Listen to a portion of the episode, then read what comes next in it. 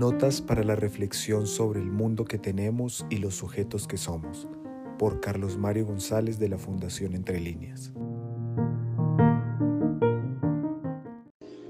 Voy a terminar esta brevísima y muy general relación que he hecho del proceso histórico del pueblo judío que lo condujo a esa peculiar actitud de configurador de una creencia que es una creencia potente, cohesionadora y que va a tener pues marcas muy duraderas. Para proceder, a partir de esto, hacer ya una presentación y una revisión, también muy general, pero imprescindible, de la moral que deriva precisamente de ese Dios, porque esa moral es el sustento de la moral que luego el cristianismo propagará a lo largo de los dos mil años de vigencia de él en nuestra cultura. Entonces, estábamos en ese punto donde yo señalaba que ese Dios es transmisor de unos valores de corte absoluto a su pueblo.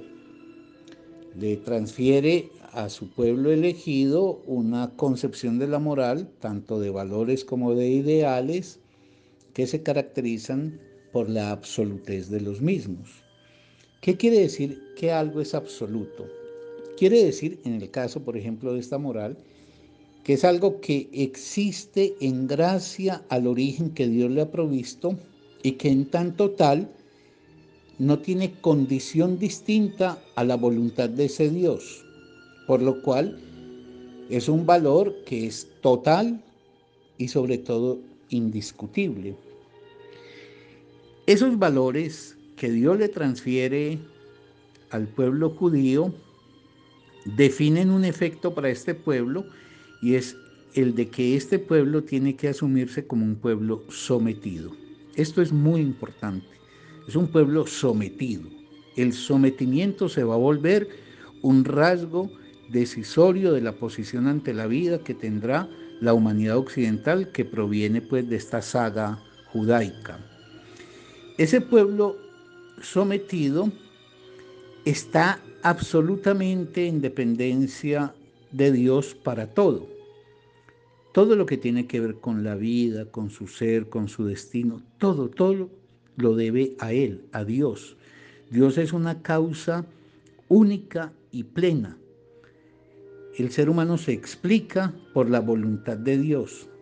Hay que tomar nota de esto porque eso lo que está significando es que el ser humano se vuelve un ser dependiente, que pierde la confianza en construir el destino según lo que su propio razonamiento le permita considerarlo mejor.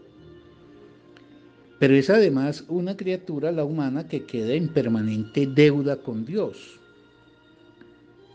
Es una criatura rebajada, disminuida. Es disminuida ante un Dios que está siempre verticalmente sobre él propagándole mandatos, órdenes, sanciones, etc. Un Dios que le exija a esa criatura prosternada que lo alaben y le imploren. Es un Dios muy curioso, hace una criatura a la cual destina a una perpetua alabanza que debe hacer de él y a la imploración sin fin.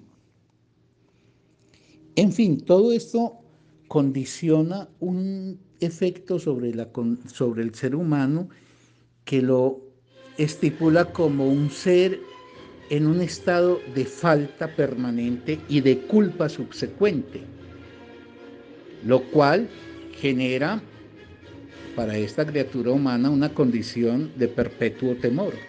Es un ser que se encuentra atemorizado por las sanciones que pueden recaer sobre él a partir de, por ejemplo, transgredir alguno de esos mandatos inapelables.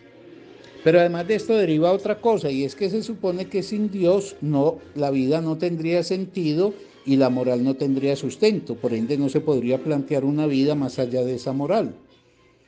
En fin, el judaísmo en este sentido es una cultura que inventó la obediencia ciega y atemorizada, pero sobre todo, y aquí hay un asunto que será clave en la crítica de Nietzsche, el judaísmo inventa con esta concepción de Dios que tiene una vida que está devaluada y una moral que lo acentúa.